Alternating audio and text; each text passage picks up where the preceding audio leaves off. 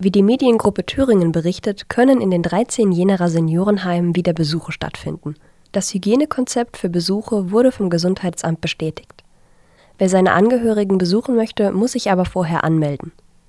Weiter berichtet die Mediengruppe Thüringen, dass der Jenaer Seniorenbeiratsvorsitzende Ralf Kleist darauf hofft, auch die Jenaer Seniorenbegegnungsstätten in den nächsten Wochen wieder öffnen zu können.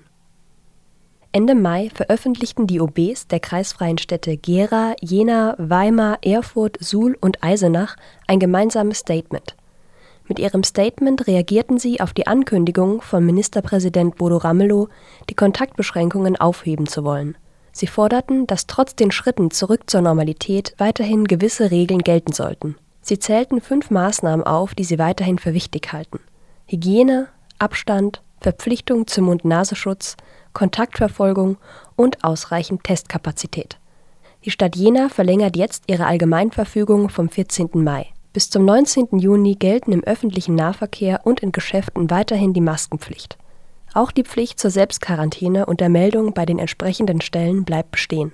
So will die Jenerer Stadtverwaltung die Entscheidungen des Landes abwarten. Aktuell werden die Maßnahmen zur weiteren Eindämmung von Covid-19 im Thüringer Landtag diskutiert. Die Aktualisierung der Maßnahmen soll am 13. Juni veröffentlicht werden